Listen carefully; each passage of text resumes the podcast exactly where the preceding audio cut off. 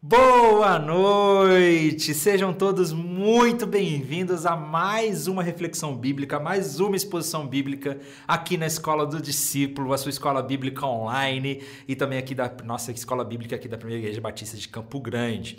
E hoje, finalmente, vamos finalizar o livro de Gênesis. Essa narrativa de hoje são muitos capítulos, do capítulo 42 até o capítulo 50. Então, obviamente, eu não vou ler o texto, né? Nós vamos fazer uma breve reflexão em alguns trechos principais dessa história.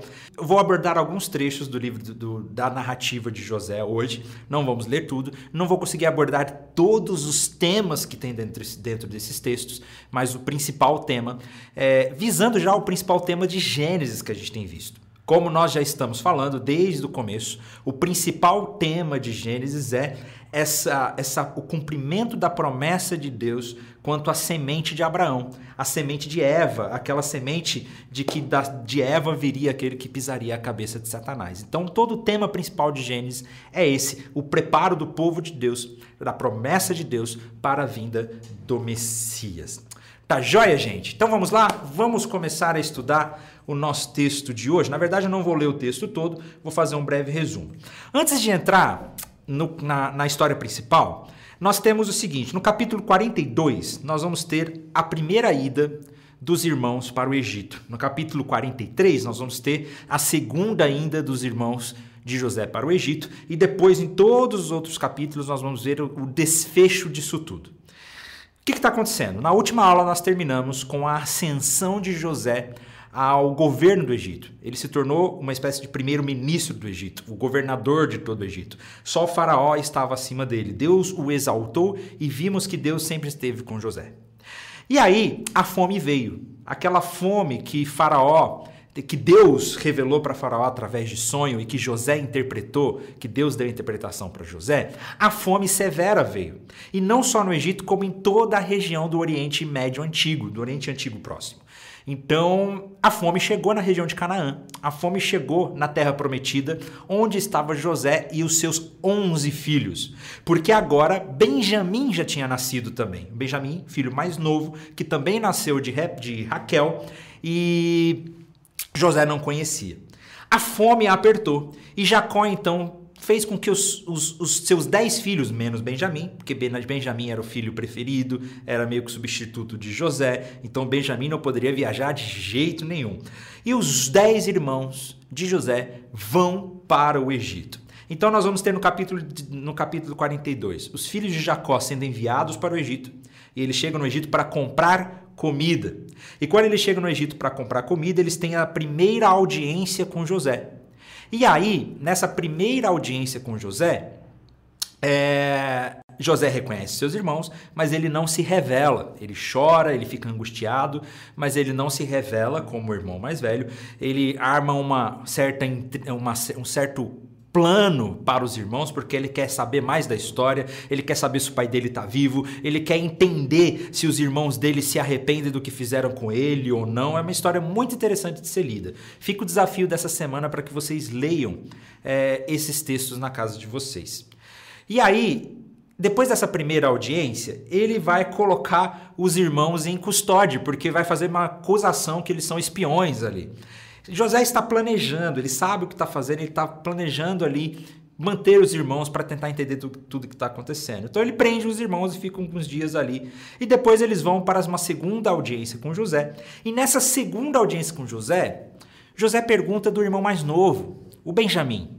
E ele diz: Olha, então, para verificar a história de vocês, para saber se vocês estão realmente dizendo a verdade, vocês vão trazer Benjamim para mim. E enquanto vocês não trazem Benjamim, eu vou prender um de vocês aqui no Egito. E ele prende Simeão. E ele fica com Simeão no Egito. E os irmãos ficam desesperados, porque né, eles sabiam que o Jacó não deixaria Benjamim ir para o Egito. Então eles partem de volta para o Egito. E no meio disso tudo, no meio disso tudo, José devolve o dinheiro deles, que eles compraram a comida, eles compraram o alimento, mas José manda o servo devolver o dinheiro nos sacos que eles estão levando sem que eles percebam.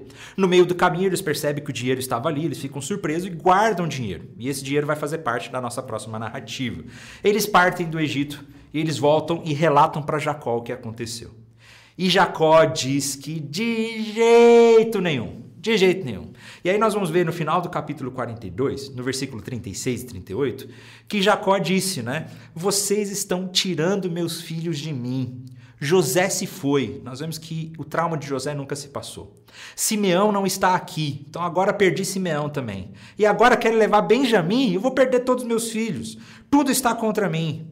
Meu filho não descerá com vocês. Seu irmão José morreu e Benjamim é tudo o que me resta. Olha só.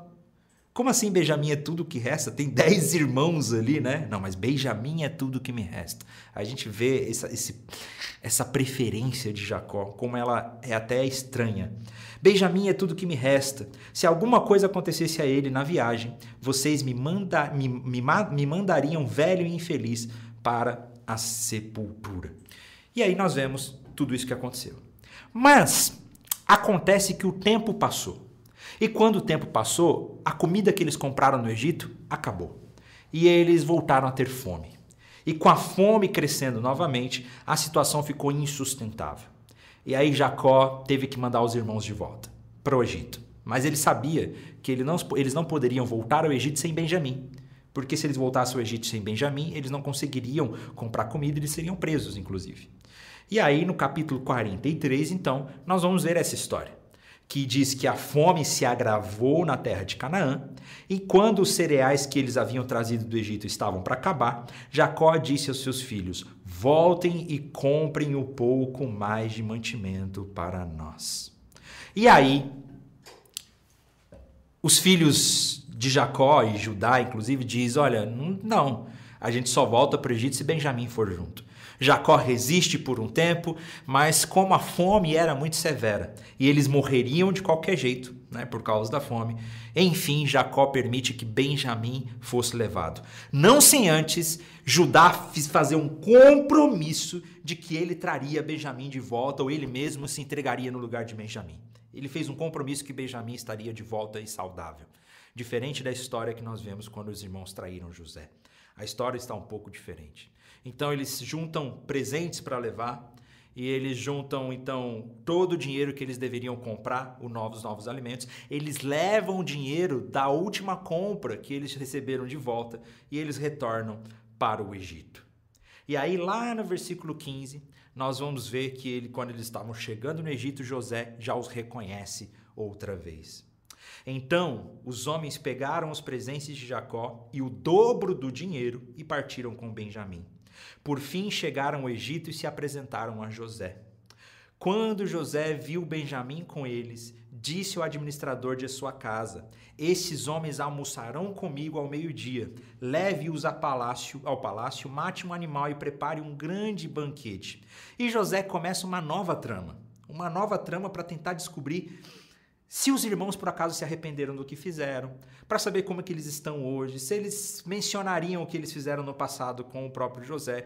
José está irreconhecível, ele já está muito mais velho, ele está com vestimentas egípcias, ele está com é completamente diferente do que eles de como ele era, né?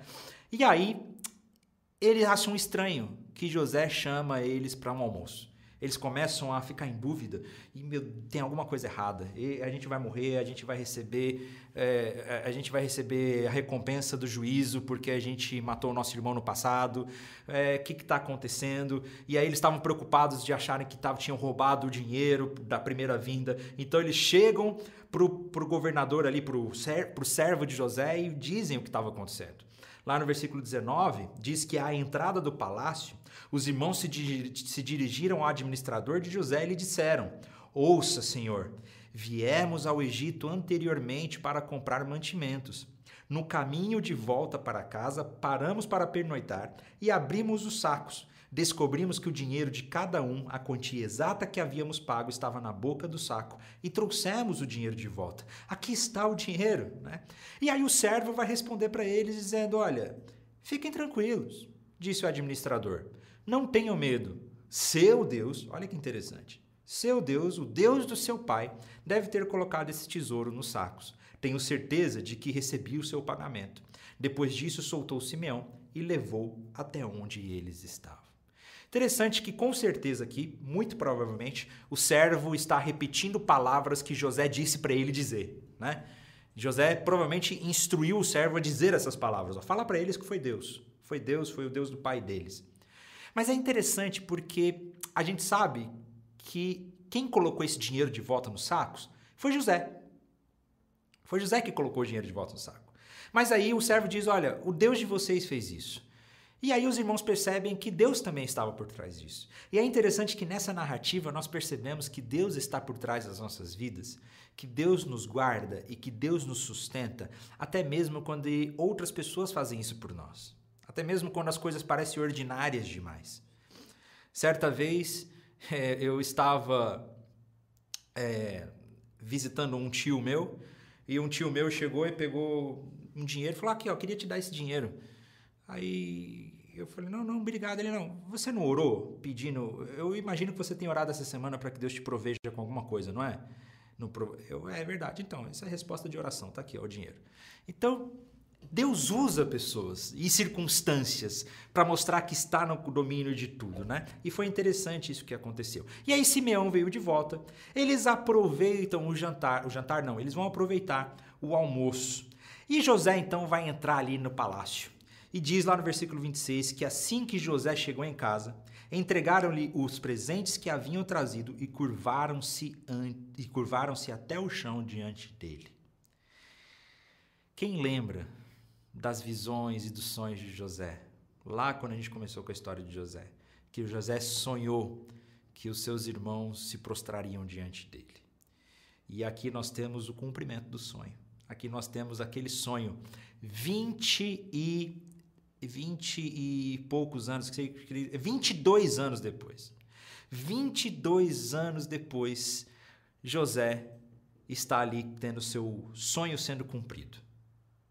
Depois de cumprimentá-los, José quis saber: Como está o seu pai, o senhor idoso no qual me falaram? Ainda está vivo? Ele queria saber do pai dele. E os irmãos responderam: Sim, responderam eles. Nosso pai, seu servo, ainda está vivo e vai bem. E curvaram-se mais uma vez. Aí nós vemos que até Jacó entra na lista daqueles que se prostraram e se curvaram diante de José.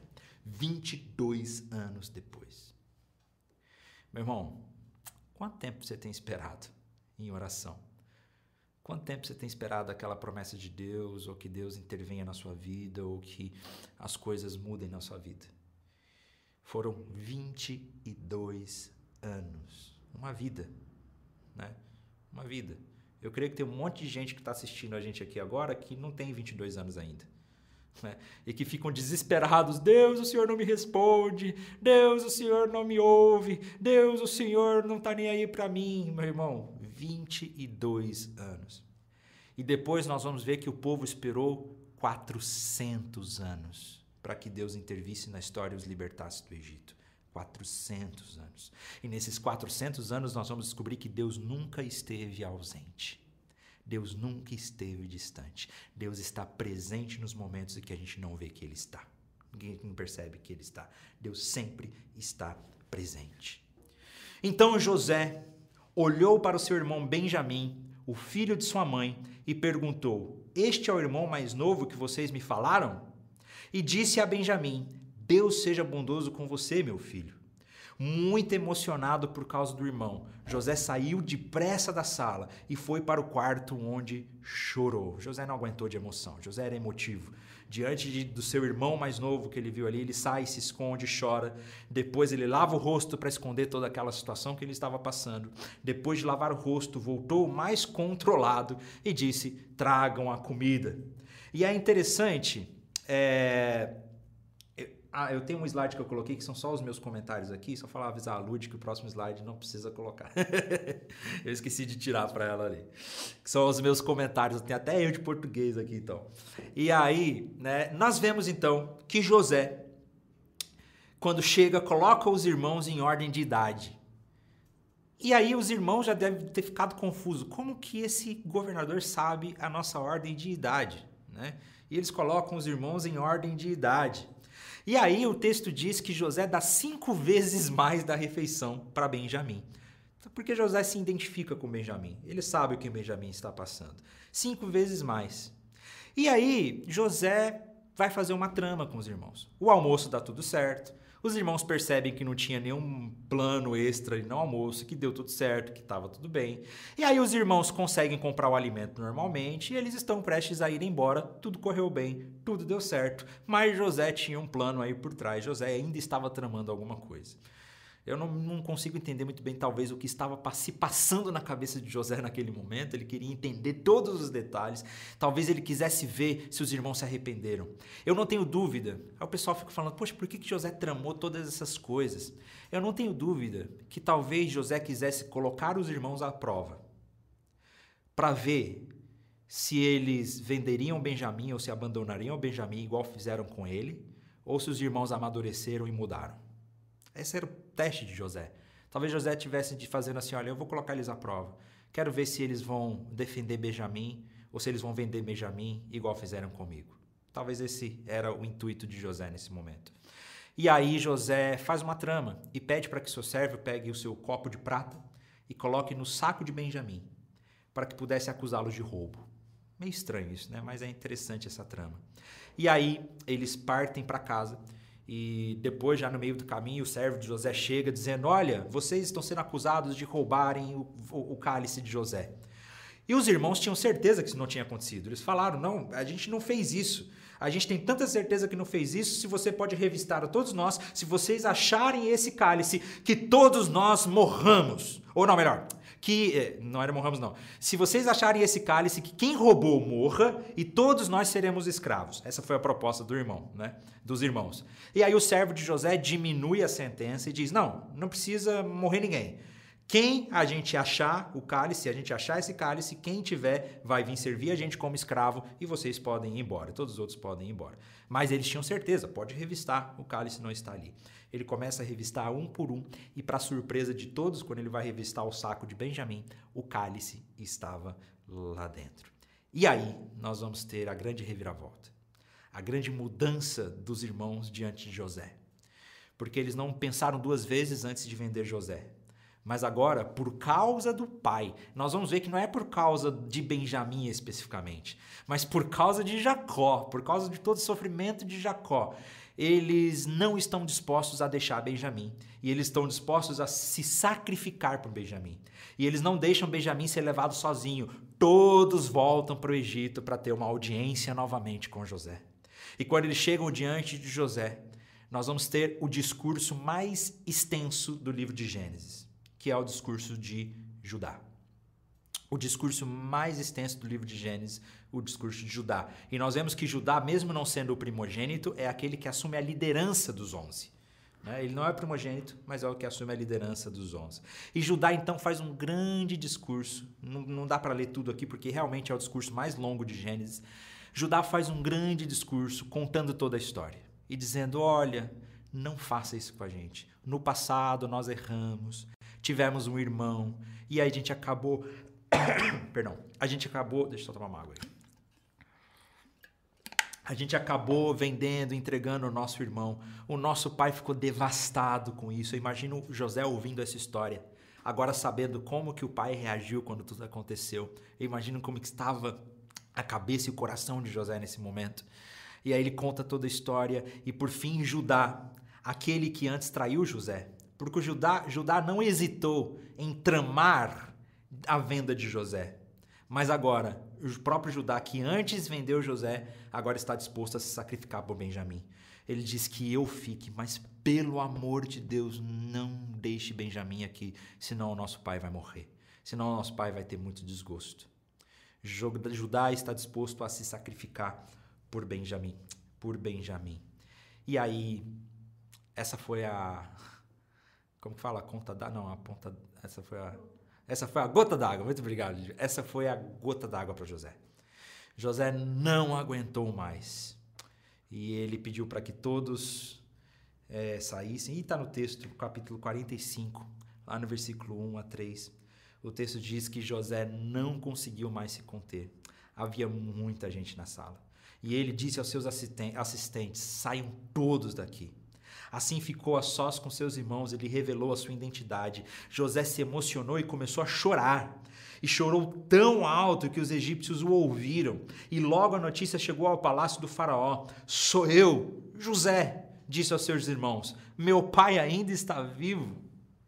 Mas seus irmãos ficaram espantados ao se dar conta que o homem diante deles era José, aqui e perderam a fala. Imagina essa cena. Imagina esse plot twist. Imagina como que foi, eu sou José, e ele chorando amargamente, chorando, chorando alto e sem aguentar, eu sou José. Eu sou José. E aí ele confirma a fala, ele diz lá no versículo 4: Cheguem mais perto, disse José. Quando eles se aproximaram, José continuou: Eu sou José, o irmão que vocês venderam como escravo no Egito. E aí vem a parte mais incrível de todas. José dizendo: Agora não fiquem aflitos ou furiosos uns com os outros por terem me vendido para cá. Foi Deus quem me enviou diante de vocês para diante de vocês para lhe preservar a vida. Essa cena é maravilhosa. Quanta coisa nós poderíamos falar aqui sobre perdão, sobre a necessidade do perdão. Daria para a gente falar muita coisa sobre perdão, sobre a necessidade de perdoar. Eu só não vou dar tanta ênfase no perdão aqui, porque a gente já falou bastante coisa aqui na escola do discípulo sobre perdão. Vai lá nas, nas aulas de Lucas, nas aulas de Romano, tem muita coisa sobre perdão aqui. E a necessidade de perdoar. Até aqui na nossa aula de Gênesis a gente já falou sobre perdão, lá na aula de Esaú e Jacó. Mas o mais incrível desse texto não é só o perdão. O perdão é maravilhoso, mas o mais incrível desse texto é a sabedoria de José de entender que foi Deus quem usou as más obras dos seus irmãos para que ele fosse à frente. Que era Deus quem estava conduzindo toda a sua história. Foi Deus. Eu coloquei um, um comentário aí dizendo: olha, o Deus soberano pode usar até as más obras humanas para realizar o seu plano de salvação. Os irmãos venderam para o Egito, os irmãos o venderam para o Egito e são totalmente responsáveis por esse ato maligno. Mas Deus usou essa má obra para um bom propósito. Para a conservação da vida, Deus me enviou adiante de vós. Os irmãos podem auferir consolação fa do fato de Deus ter usado as suas más obras para o cabo de perseverar a vida. Lembre do texto que onde abundou o pecado, superabundou a graça de Deus. Que Deus usa até as más obras para cumprir os seus projetos e os seus planos. Que até mesmo se você por acaso teve uma vida de passado que não agrada a Deus, saiba que Deus estava conspirando pela, pela sua história. Não era a vontade de Deus ou o que Deus queria, mas Deus utilizou disso tudo. Deus utilizou disso e continuou sendo soberano porque ele é, ele é soberano sobre todo o universo, ele governa a vida. É, esse é o principal tema da história de José. O principal tema da história de José é como Deus cuidou de tudo para que José fosse agente de salvação. E aí eu queria continuar lendo o texto aqui, que tem algo muito, muito, muito interessante, em que diz o seguinte, lá no versículo 7 e 8, em que José continuou: Deus me enviou adiante de vocês para salvar a vida de vocês e de suas famílias e para salvar muitas vidas. Portanto, foi Deus que me mandou para cá e não vocês. E foi ele que me fez que me fez conselheiro do faraó, administrador de todo o seu palácio e governador de todo o Egito. Foi Deus quem enviou José para salvar a muitos. Isso é muito interessante, porque nós vemos que o propósito de Deus na vida de José não é individualista e egocêntrico. Porque eu já vi algumas interpretações desse texto dizendo: olha, assim como José, se você está sofrendo, Deus vai te levantar, vai te exaltar, e aí você vai ser o cara, e aí você vai pisar na cabeça dos outros, e aí agora você, quem vai estar tá no palco, vai, quem vai estar, tá, e você vai estar tá no palco e os outros vão estar tá na plateia aplaudindo você. Né? E, e, eu já vi muita gente interpretar esse texto num sentido egocêntrico, num sentido muito individualista. Mas nós vemos que o, o, a principal mensagem que nós temos aqui é que Deus fez com que José sofresse e passasse por tudo isso para salvar muitas vidas. É coletivo. É coletivo. Que Deus preparou José para um grande ministério de salvar a sua família, o seu povo, a sua descendência. Não é individualista, gente. Muito cuidado a interpretar o texto de José como se fosse algo teologia do coach, sabe? Se você está sofrendo, é porque Deus vai te colocar lá em cima. Se você hoje está no buraco, é porque um dia você vai estar tá em cima da montanha. Não, gente. Se você está passando por um grande sofrimento, saiba que Deus pode utilizar isso para a salvação de muitos. Se você está passando por um período que parece que Deus está ausente, Deus pode estar te preparando para um grande ministério a fim de servir às pessoas. Que se você está passando por uma grande dor, um período onde Deus parece estar ausente, Deus pode estar conduzindo, te levando à frente para salvar muitas vidas e para salvar a sua própria família. E aí nós vemos lá no Novo Testamento, quando os apóstolos dizem que nós recebemos o privilégio de não apenas crer em Jesus, mas de também sofrer por ele. De ter dores de parto para que outras pessoas conheçam a Cristo. É isso que José entendeu. José entendeu: olha, eu sofri tudo isso para que muitos fossem salvos. Se você não consegue perceber a conexão que isso tem com Jesus, como eu disse, todo o Antigo Testamento aponta para Jesus, o livro de Gênesis aponta para Jesus, e assim como José foi enviado antes para sofrer e salvar todo o povo, Jesus foi enviado para sofrer o pior sofrimento de todos, para ir made para o madeiro levar toda a nossa dívida, a fim de que todos nós fôssemos salvos. É para isso que é, é para isso que a história e a vida de José nos apontam. Essa é a principal mensagem de José. Essa é a principal mensagem da história de Gênesis, de como Deus é soberano e está guiando a história para a salvação do seu povo, para a remissão do seu povo, para a vinda do Messias. Essa história é maravilhosa. E aí, logo depois dessa reconciliação incrível, José disse para os seus irmãos que eles poderiam ir ali e morar ali. E aí nós estamos chegando já na finalização de Gênesis em que José vai dizer: Olha, agora, lá no versículo 9 do capítulo 45, agora voltem depressa ao meu pai e digam-lhe: Assim diz o seu filho José: Deus me fez senhor de toda a terra do Egito. Venha para cá sem demora. O senhor poderá viver na região de Gósen onde estará perto de mim com todos os seus filhos e netos, rebanhos e gado e todos os seus bens. Ali eu cuidarei do Senhor, pois ainda haverá cinco anos de escassez. Do contrário, o Senhor e toda a sua família perderão tudo o que tem. E aí José, enfim, chama a sua família para que venha viver no Egito. Os irmãos voltam para, para a região de Canaã, contam para Jacó que o seu filho está vivo e ele se exulta em saber que José está vivo e, mesmo idoso, vai imediatamente para o Egito para encontrar-se com José. A história é linda, ele se encontra com José e começam a viver no Egito. E aí vai começar a história de como todo o povo de Deus foi parar na terra do Egito e que eles se tornarão escravos no Egito. E que 400 anos depois, 400 anos depois, Deus levantará Moisés para tirar todo esse povo do Egito. Mas é interessante ver que lá no capítulo 46 diz que quando eles foram para o Egito, diz que no total 66 descendentes diretos de Jacó foram com ele para o Egito, sem contar as esposas e os seus filhos. Além deles, José teve dois filhos que nasceram no Egito, totalizando 70 membros da família de Jacó. Então nós vemos, vamos colocar aí 70, Aí conta as mulheres, então já vai 70, é, quase 200 pessoas, cerca de 200 e poucas pessoas da família de Jacó foram viver no Egito. E aí, quando Moisés liberta o povo, a gente vai ver que era uma multidão de milhares e milhares e milhares de pessoas, nesses 400 anos que eles vão ficar ali. Então, o texto conta que toda a família de José foi viver no Egito e viveram bem, tá, gente? Eles vão ficar no Egito por 400 anos, mas não são 400 anos de escravidão. É provável que eles tenham vivido cerca de 200 a 250 anos muito bem ali no Egito, depois que a opressão começou. Mas eles viveram no Egito. Depois disso, nós vamos ver que Jacó vai abençoar todos os seus filhos. E fica como tarefa de casa: leia com atenção, leiam com atenção as bênçãos de Jacó aos seus filhos. É bem interessante ver cada bênção aos seus doze filhos, já prefigurando né, a, a, as doze tribos de Israel, os conflitos, as coisas que aconteceriam no futuro. Inclusive dá para perceber, e muitos críticos vão dizer que tem até a mão de gente posterior aí nessas bênçãos, porque prevêem muitas coisas que vão acontecer. Mas Deus pode ter dado essa visão realmente para Jacó daquilo que ia acontecer.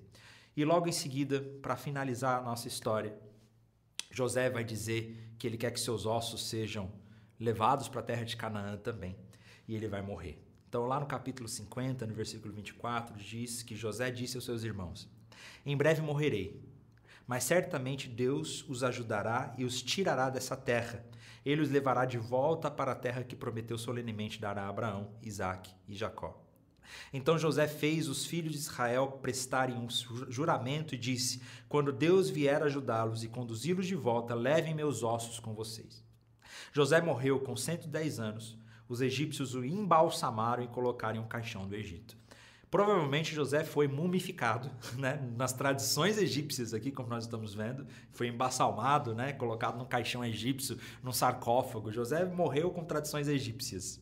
Isso é interessante.